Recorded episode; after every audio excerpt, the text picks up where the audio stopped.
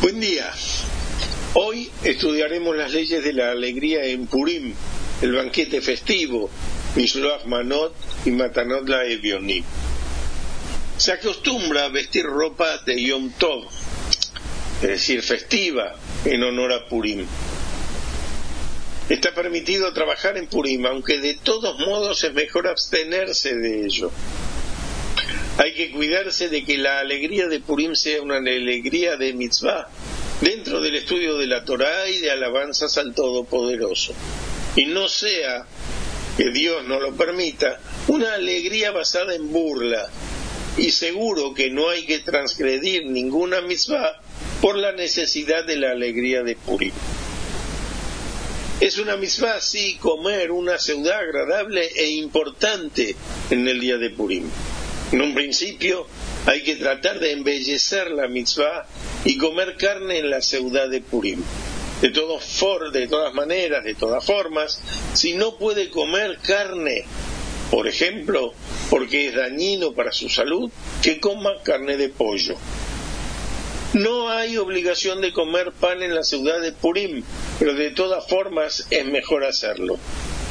Hay que tomar un poco de vino hasta no saber diferenciar entre el maldito Amán y el bendito Mordejai.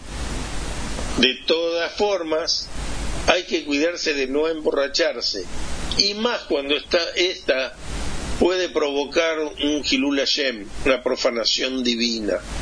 Que tome un poco de vino, que duerma, y así cumple con el precepto. Y aquella persona a la cual el vino le daña está exenta de tomar. En Birkat Amazon de la ciudad de Purim hay que agregar Alanisim. Y si se equivocó y lo salteó y se acordó antes de decir Baruch Hashem para concluir la verajá de Alahares o al Amazon, vuelve al, principio y lo dice. Y se da cuenta luego, lo repite, está escrito en Megilat Esther, tomar los días de fiesta y alegría y enviar Mishloach Manot cada uno a su compañero. Por eso es una misma mandar al compañero dos porciones de comida, o dos tipos de alimentos, o dos porciones de carne. Hay dos motivos para esta misma. El primer motivo es expresar sentimientos de amor y cariño hacia el amigo y de esta forma acrecienta el amor, el compañerismo y la paz en el corazón de su compañero.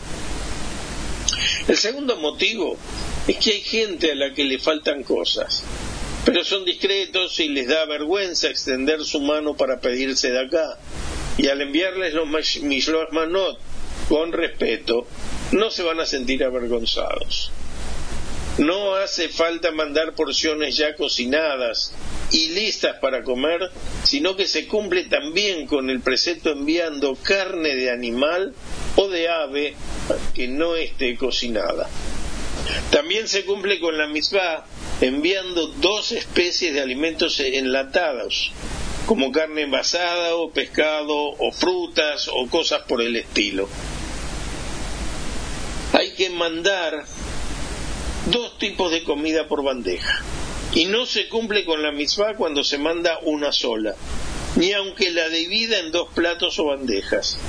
Sin embargo, sí se puede enviar dos platos distintos, hechos por, eh, con el mismo ingrediente principal. Por ejemplo, un guiso de carne y una carne asada. Se permite enviar una comida y una bebida como una botella de vino, dado que a la bebida se la, se la considera una porción. Aunque haya mandado solamente dos bebidas diferentes, cumple con la misma. Aquellos hijos e hijas que dependen de sus padres y ya son bar mitzvah o bat mitzvah, están obligados a cumplir esta mitzvah. Y es bueno educar a los más pequeños en el cumplimiento de este precepto. Cada persona está obligada a darle a dos pobres un regalo, a cada uno de dinero o comida, matanot de Bionim. Es decir, que la persona aumente en regalos a los pobres que en su ciudad de Purim y los Mishloach Manot, dado que es una alegría enorme y maravillosa lo que de alegrar los corazones de los pobres, huérfanos, viudas y extranjeros.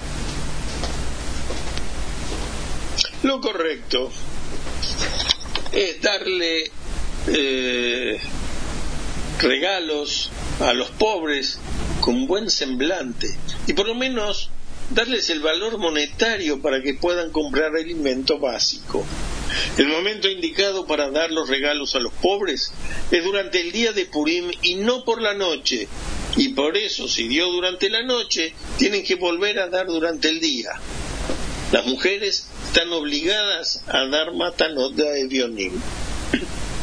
Aquellos hijos o hijas que dependen de sus padres se alcanzaron la edad de cumplir las mitzvot, es decir, 13 años para los niños, 12 años para las niñas, están obligadas a cumplir esta mitzvah. Y es bueno acostumbrar incluso a los más pequeños a cumplir con este precepto. No hace falta decirle al pobre quién se lo está dando. Es más, cuando la persona hace acá ocultamente la mitzvah, es más importante. Aquel que acostumbra dar más hacer que fin diezmo monetario, de sus ganancias de cada mes, no se le permite eh, sacar dinero del que fin para dar los regalos a los pobres. No hay que fijarse en a quién darse de acá el día de Purim, sino a todo aquel que extiende su mano pidiéndose de acá, hay que darle. Que tengan todos un excelente día y un muy hermoso Purim.